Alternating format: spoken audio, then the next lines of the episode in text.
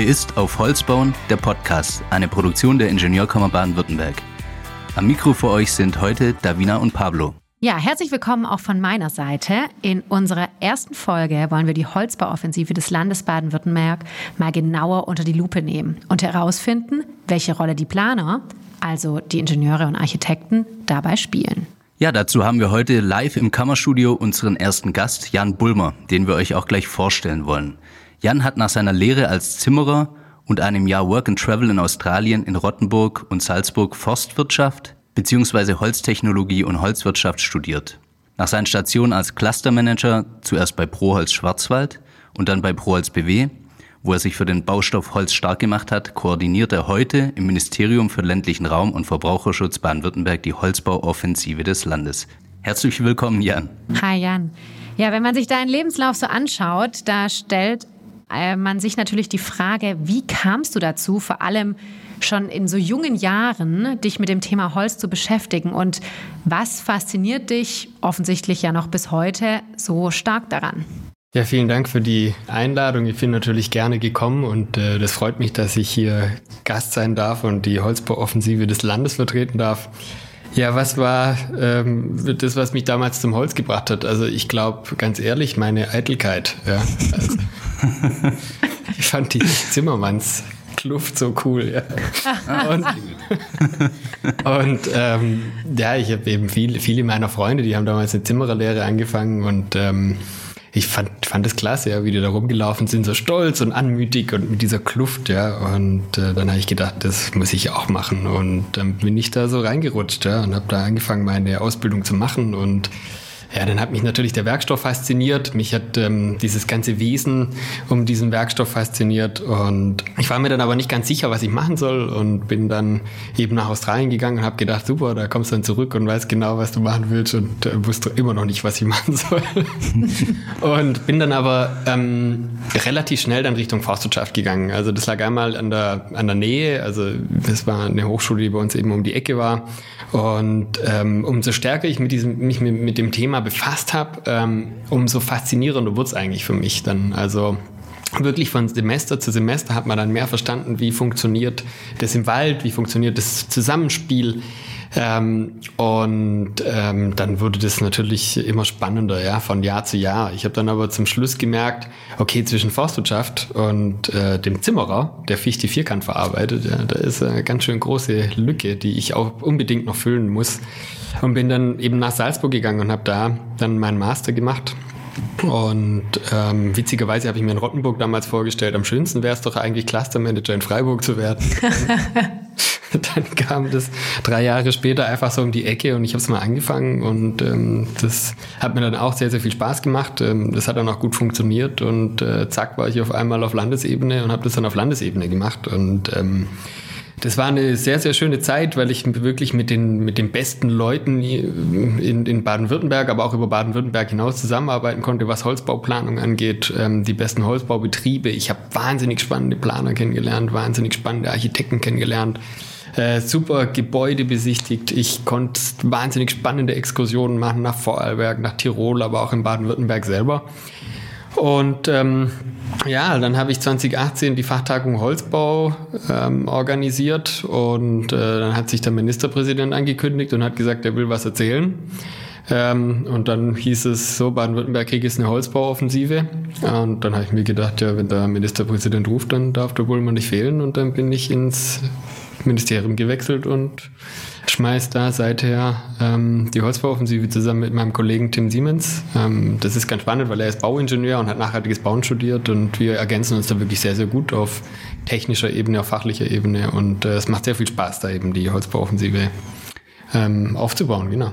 Kannst du noch ein paar Worte darüber sagen, was du denn gerade genau machst bei der Holzbauoffensive und was denn die Holzbauoffensive überhaupt ist? Also Ziel unserer Landesregierung mit der Holzbauoffensive war die Dekarbonisierung des Bauprozesses und mit dem Holzbau funktioniert das wunderbar. Das ist ein klimawirksamer Werkstoff. Ähm, also wir können quasi sofort ähm, in Gebäuden langfristig Kohlenstoff speichern. Das war der Grund, Grundgedanke hinter der Holzbauoffensive. Aber es geht natürlich auch viel weiter. Also es gibt sehr viele gesellschaftspolitische Themen, die man mit dem Holzbau ähm, angehen kann, wie zum Beispiel ähm, Nachverdichtung, Wohnraum in urbanen Zentren, in verdichteten Zentren liefern. Und ähm, natürlich alles im Hintergrund mit einer hohen Bauqualität. Also einfach eine gute Baukultur im Hintergrund auch aufzubauen, ähm, dieses Handwerk mitzunehmen, die Verknüpfung auch zum ländlichen Raum mitzunehmen. Das Know-how um den Baustoff ist im ländlichen Raum, also ob die Ur, ob es um die Urproduktion geht im Wald oder dann nachher auch um die Verarbeitung. Und das ist auch Ziel unserer Initiative hier die wir jeden Tag im Ministerium für ländlichen Raum äh, weitertreiben, dass wir Baden-Württemberg zukunftsfähig und lebenswerter machen wollen. Genau, diese Holzbauoffensive, ähm, die hat uns ja die gemeinsame Bildungsoffensive geschaffen, die Bildungsoffensive auf Holzbauen. Gemeinsam mit der Architektenkammer und eben dem MLR ähm, haben wir die ins Leben gerufen, um die steigende Nachfrage nach Holzbau mit fachlich gut ausgebildeten Ingenieurinnen und ArchitektInnen abdecken zu können. Weshalb ist deiner Meinung nach, Jan, ähm, wieso sind Ingenieure und Architekten so wichtig, um das Thema Holzbau im Land voranzutreiben? Also das Besondere am Holzbau ist sicherlich die besondere Planungskultur. Also sprich, während des Baumwachstums gibt uns der, also der Baum gibt uns für den Rohstoff gewisse planerische ähm, Aufgaben mit sozusagen. Also der ähm, Baum ähm, ist dafür verantwortlich, wie wir unsere Bauwerke, unsere Tragwerke mit diesem Rohstoff planen. Das heißt, wir brauchen von Anfang an eigentlich ein gutes Verständnis und ein interdisziplinäres Verständnis für diesen Werkstoff. Sprich, wir müssen alle Fachplaner, alle Umsetzer sehr früh zusammenholen und die äh, am besten mit viel Know-how ausstatten, dass wir nachher qualitativ hochwertige und gute Gebäude kriegen. Jetzt hast du schon ein bisschen erklärt, was äh, Ingenieure und Architekten für Herausforderungen nehmen müssen beim äh, Umgang mit dem Thema Holz. Vielleicht runtergebrochen noch, wo siehst du im Moment vielleicht noch die größten Schwierigkeiten, die jetzt angegangen werden müssen bei der Planung mit Holz? Also ich denke tatsächlich, dass es das Verständnis um das Material ist und auch die Interdisziplinarität, also dass einfach beide Disziplinen früh zusammenkommen und am besten auch früh mit einer technischen Gebäudeplanung mal sprechen oder früh auch mit einem Handwerker sprechen, der sich einfach auskennt, der gewisse Wandaufbauten, Deckenaufbauten einfach versteht und kennt. Also ich glaube, das ist ganz wichtig, da eben eine Sensibilität aufzubauen, dass die Tragwerksplaner und die Architekten sehr früh einfach sich dazu entscheiden, den Holzbau ins Spiel zu bringen. Und in dem Moment ist der Holzbau nämlich auch wirtschaftlich konkurrenzfähig, ähm, wenn man einfach diese Stringenz der Holzbauplanung, die Raster der Holzbauplanung frühzeitig schon mit berücksichtigt. Und ähm, dann als nächsten Schritt ganz klar die Digitalisierung. Also ich denke, dass der Holzbau sicherlich die besten Ansatzpunkte hat, ähm, die Digitalisierung im Bauwesen voranzutreiben, durch das, dass eben diese besondere Planungskultur hat und ähm, sozusagen der Gebäudezwilling im Kopf des Handwerkers schon entsteht oder natürlich auch im Kopf des Architekten schon entsteht. Ähm, und man das in dieser Planungskultur schon sehr früh eben berücksichtigen muss, wie zum Beispiel in Fachwerken oder sonstigem. Ja? Also einfach gesagt, wenn man das Brettle absägt, ist zu kurz. Ja? Und deswegen muss man eben sehr früh sich schon klar machen, okay, welche Kubaturen, welche Geometrien, welche Bauteile setze ich wie und wo ein. Und das passt natürlich wunderbar zur Digitalisierung, weil da mache ich genau das Gleiche im BIM-Modell. Ich bringe das sehr früh in einer tiefen ähm, Planungsebene, in einer tiefen Detailebene schon in den Computer Computer rein. Ähm, und deswegen denke ich, dass der nächste wichtige Schritt sicherlich sein muss, auch ähm, die digitalisierte Planung noch stärker an die Architekten, Ingenieure, aber natürlich auch an die Handwerker und Umsetzer ranzubringen und da früh ähm, den Boden zu schaffen und die Plattform zu schaffen für eine interdisziplinäre Planung.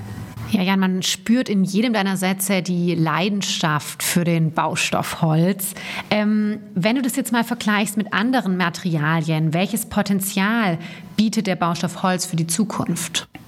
Was mir immer ganz wichtig ist und auch in der Diskussion ganz wichtig ist, ist, dass man versteht, dass Holz der einzige relevante Baustoff ist, der bewirtschaftet wird und nicht abgebaut. Also ich glaube, das ist so vom Grundverständnis her ganz wichtig. Im Wald wird gewirtschaftet, äh, sprich wir haben hier ein lebendes Ökosystem und wir Förster, wir arbeiten in einem lebenden Ökosystem und das wirft jedes Jahr nachhaltig was ab und ähm, das muss man eben quasi als, als ähm, Grund, als Basis, muss man das verstehen, dass das eben nicht, ähm, wir fahren da rein und, ähm, und, und baggern da alles raus, ja, und wir haben dann irgendwie eine homogene Masse und daraus wird dann irgendwas geformt, ja, sondern das ist ein anderes System, das ist eine andere Denke. Und ich denke, dass da insgesamt eben auch ähm, ein, ein, Potenzial für uns steckt, dass wir dieses Verständnis für Ökosysteme einmal mitnehmen und einmal in unsere Gedanken mitnehmen für die Dekarbonisierung im Bauprozess im einen, aber natürlich auch insgesamt in diesem gesellschaftlichen Wandel, den wir aktuell haben. Das ist das eine, vielleicht dieses soziokulturelle, der, das da mitschwingt und auf der anderen Seite natürlich ganz klar die ähm, Klimawirksamkeit von Holz und zwar die unmittelbare Klimawirksamkeit von Holz die wir ausnutzen können und ähm, äh, ein Material hier zur Verfügung haben, das herausragende technische Eigenschaften hat. Also wenn ich jetzt hier an Stuttgart denke und äh, mir vorstelle, äh, was wir für riesengroße Herausforderungen haben, in diesem Wirtschaftshotspot weiteren Wohnraum bereitzustellen. Ja? Und das können wir mit Holzbau sehr gut. Wir können es schnell machen, wir können es geräuscharm machen, also wenig Lärmbelastung, wir haben wenig Infrastrukturbelastung ähm, und bieten zugleich noch eine sehr hohe Wohnqualität. Also der Holzbau ist sehr hochwertig, sehr präzise. Ähm, er ist trocken, das heißt, man kann ihn unmittelbar nutzen. In dem Moment, wo das Gebäude fertiggestellt ist oder die Aufstockung fertiggestellt ist, die Nachverdichtung fertiggestellt ist, kann man sofort einziehen, kann das Gebäude sofort nutzen. Und äh, da sehe ich eben riesengroße Vorteile für den Baustoff. Ja, also das sind sehr viele, sehr gute Argumente, die natürlich für den Baustoff Holz sprechen. Argumente, die immer gegen den Bau mit Holz angeführt werden, sind ja meistens der Brandschutz und die meistens hohen Kosten oder höheren Kosten. Und tatsächlich wird im Moment eben Holz immer teurer. Erst letzte Woche kam ein Artikel in der FAZ, in dem stand, dass der Holzpreis seit Beginn des Jahres um ganze 30 Prozent gestiegen sei. Das Holz sei knapp und in den USA und in China zahle man deutlich höhere Preise für Holz ähm, als in, in unserem Land. Und ja, ähnliches haben wir eben auch von unseren Mitgliedern mitbekommen. Wie könnte man denn dieses Problem angehen bzw. lösen oder was lässt sich dagegen tun? Also man muss äh, da ganz genau hinschauen, weil wir haben gerade eine wahnsinnig komplexe Marktlage. Also das sind jetzt viele Effekte, die da zusammenkommen, dass wir aktuell sagen wir, gewisse Marktverschiebungen haben, die wir so nicht voraussehen konnten. Wir haben einmal einen Bauboom in China, wir haben einen Bauboom in den USA, wir haben die Trumpsche Politik, die noch nachwirkt in den kanadischen Strafzöllen. Ähm, wir haben drei Kalamitätsjahre hinter uns. Das heißt, wir können jetzt auch nicht auf 100 Prozent Holz ernten aus unseren Wäldern raus. Ähm, dann kommen noch Kapazitätsgeschichten dazu. Dann die Marktdiversifizierung, die jetzt natürlich von dem einen oder anderen Unternehmen da jetzt auch mitgenutzt wird. Also man, man darf, glaube ich, ähm, die aktuelle Marktverschiebung, so ähm, hart sie auch für den einen oder anderen sein wird, ähm, die darf man, glaube ich, gerade nicht zu hoch hängen. Ja. Das wird sich einpendeln, ähm, wenn man die Zahlen auch anschaut, was die Investitionen jetzt angeht auf Holzindustrie-Seite, auf Sägewerkseite ähm, was da in Zukunft noch an Kapazitäten aufgebaut wird. Die Sägeindustrie hat letztes Jahr schon ihre Kapazitäten wahnsinnig aufgestockt. Ähm, Glaube ich, ist es ein temporäres, eine temporäre Verschiebung, würde ich sagen, und äh, die wird sich auch wieder einpendeln. Plus der amerikanische Markt ist wahnsinnig volatil. Also wir hatten das in der letzten Wirtschaftskrise schon, ja, wir hatten Unternehmen, die haben sich komplett auf den amerikanischen Markt fokussiert, haben alles darüber geliefert und von heute auf morgen ist der Markt zusammengebrochen und auf einmal hatten wir Holzpreisverfall in ganz Deutschland, was vielen Unternehmen auch den Kopf gekostet hat. Also ich glaube, es ist wirklich eine sehr, sehr komplexe Lage gerade. Und äh, wie gesagt, ich denke, das wird sich auf jeden Fall wieder einpendeln, ähm, über kurz oder lang. Ich hoffe natürlich über kurz. Besser schneller. genau. Okay, um zurückzukommen auf meine von vorhin gestellte Frage, die zwei Haupt Hauptargumente, die immer wieder gegen Holz angeführt werden. Brandschutz und die hohen Kosten. Vielleicht kannst du äh, da noch mal zwei, drei Sätze dazu sagen. Also bei uns im Studium, da gab es immer einen Spruch, ähm, Holz brennt, aber sicher. Das war das ja war immer unser, unser Totschlagargument. Also tatsächlich ist es so, dass wir den Brandschutz mittlerweile im modernen Holzbau sehr gut im Griff haben. Also wir haben sehr gute sehr gute ähm, Leuchtturmprojekte jetzt auch umgesetzt. Wir haben eine super Studie jetzt auch ähm, über die Holzbauoffensive finanziert, äh, die das auch nochmal aufzeigt. Ähm, also man muss sich einfach vorstellen, es ist sehr einfach zu berechnen, wie Holz brennt. Also das ist quasi die umgedrehte Photosynthese, sprich eine Oxidation und man kann sehr genau sagen, alles klar, eine Fichte brennt 0,7 Millimeter pro 30 Minuten ab und wenn ich jetzt will, dass das Gebäude 90 Minuten steht, dann packe ich einfach so viel Holz drauf, dass es steht. Und ähm, das heißt, man hat es mittlerweile rechnerisch sehr gut im Griff, aber man hat auch natürlich rein über die Technologien, die die letzten Jahre entwickelt wurden, mittlerweile sehr gute Möglichkeiten, auf dieses Brandschutzthema zu reagieren. Und der Holzbau, selbst der Holztafelbau, schneidet im Brandschutz Themen nicht schlechter ab als mineralische Bauweisen. Also das, das kann man festhalten, kann man wie gesagt bei uns auf der Webseite auch nochmal nachlesen. Da gibt es eine ganze Studie dazu. Und das Thema Kosten, ähm, das muss man auch sehr differenziert betrachten. Also wie ich vorher schon gesagt habe, wenn man von Anfang an in den Holzbau reingeht und die Gegebenheiten des Holzbaus, so wie man es bei anderen Bauweisen auch tut, äh, von Anfang an mit berücksichtigt und sehr früh die Fachplaner zusammenbringt, dann ist die Chance, dass da ein sehr wirtschaftliches Projekt rauskommt, ziemlich hoch. Und ähm, man muss dazu noch sagen, dass zum Beispiel die Wandschnitte beim Holzbau öfter mal sehr viel schlanker sind. Das heißt, man hat mehr Quadratmeter zur Verfügung schlussendlich. Äh, wenn man jetzt an, an, an, die Investoren denkt, ja, da kann man dann immer ins Feld führen, pass auf, wenn das Ding gebaut ist, kannst du sofort vermieten. Ja? Du hast keine Verluste ähm, durch lange Bauzeiten, lange, lange Baustellenzeiten. Also sprich, das mit der Wirtschaftlichkeit, da muss man sehr genau reinschauen. Und ich würde jetzt behaupten, der Holzbau ist mitnichten teurer als ein Konkurrenzprodukt, äh, wenn man es von Anfang an richtig angeht.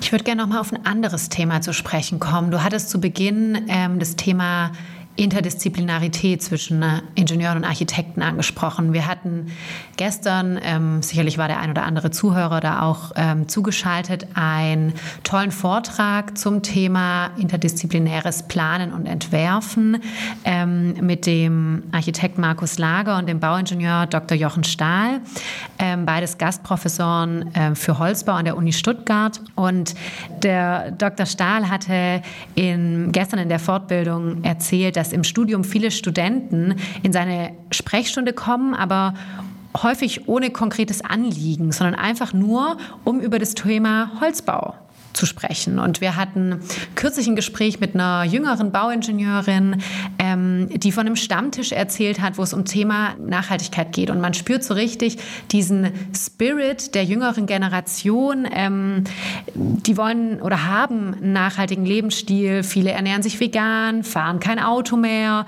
wollen keine Massivbauwerke mehr machen, sondern eben lieber mit Holz bauen.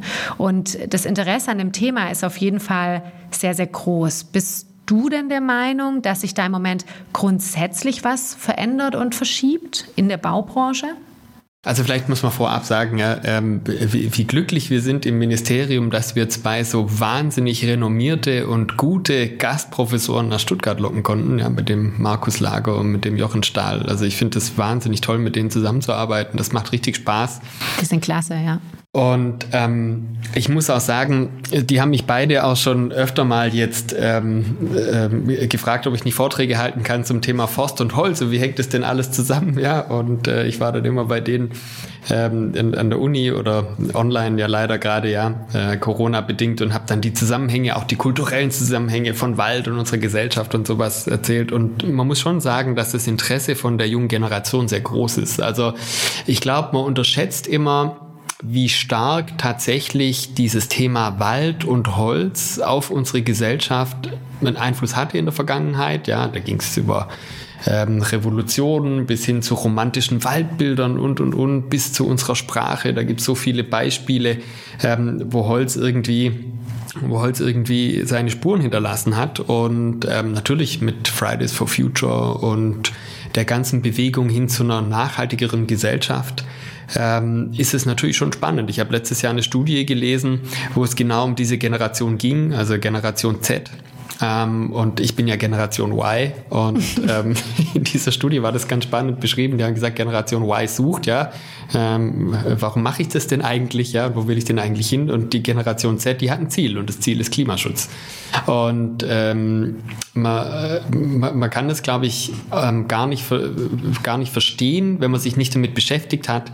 Ähm, äh, wie stark das diese Generation tatsächlich beeinflusst und ähm, wie die in dem ganzen Feld auch um Transparenz und Integrität bemüht sind. Also äh, ich sage jetzt mal so Standard-Marketing-Modelle, die funktionieren bei denen nicht mehr, weil die googeln alles nach. Ja? Und wenn da drin steht, dieses und dieses Produkt ist gesund und dann gucken die nach und sagen, boah, was, ist so viel Zucker drin und so viel Fett drin und da ist das und das alles drin, das ist überhaupt gar nicht gesund, da wird es einfach nicht gekauft. Ja? Da funktionieren die normalen Marketing-Modelle nicht. Und deswegen glaube ich, ja, da ist ein großer Wandel drin. Und auch wenn ich den Professor Schellenhuber höre, der bei uns im Dezember war, bei der Auftaktveranstaltung, ähm, äh, habe ich in einem Interview von ihm gehört, ähm, warum er denn noch nicht aufhört. Ich meine, er ist jetzt über 70, ja, hat sein Lebenswerk vollbracht sozusagen und er sagt, ich setze auf diese Generation. Diese mhm. Generation, die treibt mich um und ich will mit meinen Kontakten, mit meinem Einfluss dieser Generation ein Sprachrohr sein. Und ähm, ich glaube tatsächlich, dass es auch an unserer Generation liegt, zwischen der Higher Management ähm, dem Higher Management ähm, und dem mittleren Management, wo wir jetzt irgendwo ankommen, ja, und der nachkommenden Generation zu vermitteln. Also ich glaube, das wird eine spannende Aufgabe und ich glaube, dass da wahnsinnig viel Dynamik drin ist und deswegen, ähm, ja, ich, also lange Rede, kurzer Sinn, ich glaube, da ist ein großer Wandel gerade drin mit einer großen Dynamik. Ähm, und ich freue mich auch auf das, was da passiert. Und äh, ich glaube, wir haben wirklich die besten Chancen hier für eine für einen nachhaltigen Umbruch, für einen ökologischen Umbruch mit guten Wirtschaftsmodellen, mit, ähm, wie unser Ministerpräsident immer sagt, prosperierenden, kopierfähigen Wirtschaftsmodellen, die wir in Zukunft aus Baden-Württemberg hier an den Start bringen. Das klingt auf jeden Fall danach, dass der Umbruch stattfindet oder dass ähm, deiner Meinung nach auf jeden Fall da ein ähm, grundsätzliches Umdenken stattfindet. Aber vielleicht jetzt nochmal runtergebrochen auf die Baubranche. Die Baubranche ist immer noch ein riesiger Faktor, was CO2-Ausstoß angeht. Das hatten wir in einem anderen Podcast, den wir auch hier in der Ingenieurkammer machen, besprochen gehabt vor einigen Wochen. Und wie glaubst du denn, gestaltet sich dieser Wandel in der Baubranche oder was braucht es dazu, dass sich dieser, dass, dies, dass sich dieser Umbruch wirklich jetzt in den nächsten, mittelfristig in den nächsten Jahren tatsächlich vollzieht? Also ich glaube, die ersten Schritte, die sind ja jetzt schon gegangen, oder? Also ich meine, wir haben 2019 die Veröffentlichung von der BDA gehabt, ja, ähm, Haus der Erde. Dann hatten wir die Bewegung Architects for Future, die Fridays for Future, Scientists for Future unterstützen, die jetzt auch im Bundestag eine Petition eingebracht hatten. Und wenn ich jetzt schaue, was auch in, in, der Baubranche passiert, ja, dass mehr Unternehmen sich jetzt um Holzbau bemühen, dass sich jetzt Holzbauer mit mineralischen ähm, Konzernen zusammenschließen. Und ich meine, also ich müsste hier nochmal ganz explizit betonen, dass die Hybridbauweise sicherlich eine ist, die wir in Zukunft andenken müssen, um wirtschaftliche und gute und hochwertige Modelle zu bringen. Und ich denke schon, dass da mittlerweile auch durch diese immensen Zahlen, die da im Raum stehen, so langsam ein Umbruch stattfindet. Also natürlich gibt es immer noch die knallharten Unternehmen, die knallhart nach Rendite schauen. Keine Frage.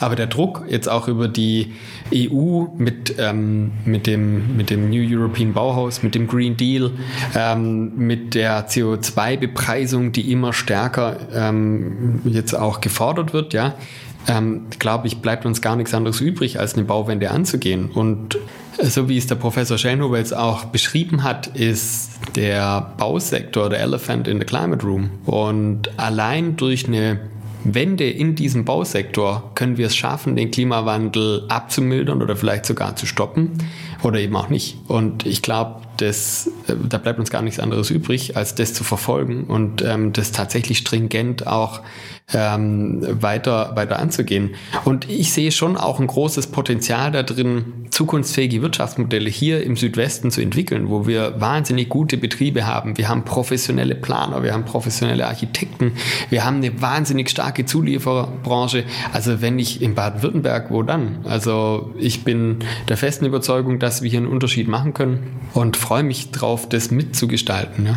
Ja, wenn nicht hier, wo dann und wenn nicht jetzt, wann dann? Wir machen ja gemeinsam unsere Bildungsoffensive auf Holz bauen und wir hoffen auch sehr, dass wir die noch einige Jahre fortführen, denn wie du auch gesagt hast, wenn nicht jetzt, wann dann? Ähm, wenn du auf die Bildungsoffensive in einigen Jahren vielleicht zurückguckst, ähm, was willst du dann erreicht haben und welche Ziele liegen dir da ganz besonders am Herzen? insbesondere jetzt auch ähm, im Zug auf unsere Ingenieure und Architekten. Wenn ich mir jetzt vorstelle, in mehreren Jahren zurückzublicken, hoffe ich, dass wir es geschafft haben, ein Verständnis für äh, den Baustoff Holz natürlich ähm, aufgebaut zu haben, dass wir es geschafft haben, eine Sensibilität für die Umweltauswirkungen des Bausektors auch mit ähm, mit vermittelt zu haben. Ähm, ich würde mir wünschen, dass die Interdisziplinarität zwischen Architekten, Ingenieuren, aber auch Holzbauunternehmern eher zum Standard geworden ist als zum Ausnahmemodell. Ich würde mir zudem noch wünschen, dass wir durch neu gestaltete Quartiere, Holzbauquartiere laufen mit einer hohen Lebensqualität, äh, dass wir uns noch wohler fühlen in Baden-Württemberg, dass wir es geschafft haben, einen Impact hinzukriegen zu dieser Dekarbonisierung und Transformation des Bausektors und dass der Holzbau einfach auch normaler geworden ist. Also ich denke, aktuell ist er von, für viele noch ein bisschen eine Ausnahmeerscheinung. Und wir sehen aber tatsächlich, dass der Holzbau das Potenzial hat, die Bauweise des 21. Jahrhunderts zu werden. Mhm. Und das würde mich freuen, wenn wir das hinkriegen. Und ich denke, mit der Kooperation zwischen Architektenkammer und Ingenieurkammer haben wir hier wirklich ein, eine wunderbare Plattform geschaffen. Das macht uns wahnsinnig viel Spaß, ähm, mit beiden Kammern hier zusammenzuarbeiten und das weiter vital ähm, auszuschmücken mit guten Referenten, hoffentlich bald wieder mit tollen Exkursionen. Wir haben so tolle Holzbauwerke in Baden-Württemberg, ja, wir haben super Leuchttürme ähm, die man auch alle bei uns auf der Webseite anschauen kann. Und ich würde mich sehr freuen, die live mal wieder zu besichtigen mit einer großen Gruppe von Ingenieurinnen und Architektinnen und ähm, genau, das wäre so ein großer Wunsch. Ja. Das wäre sicherlich auch unser Wunsch. Jan, das war ein äh, super Schlussstatement und wir freuen uns sehr, dass du zusammen mit uns dieses Gespräch geführt hast, dieses wirklich interessante und spannende Gespräch. Und ähm, das war's für die erste Folge auf Holzbauen der Podcast. Wir hoffen, es hat euch gefallen und ihr seid auch so begeistert vom Thema Holzbau wie wir. Zum Schluss vielleicht noch der Hinweis, wenn ihr Ideen, Anregungen oder Fragen habt oder auch ein Thema in unserem Podcast ganz dringend besprochen haben wollt, wir sind jederzeit für euch erreichbar. Schreibt uns einfach unter podcast.aufholzbauen.de. Ciao und bis zum nächsten Mal. Tschüss Jan, mach's gut. Vielen Dank. Hat mir Spaß gemacht.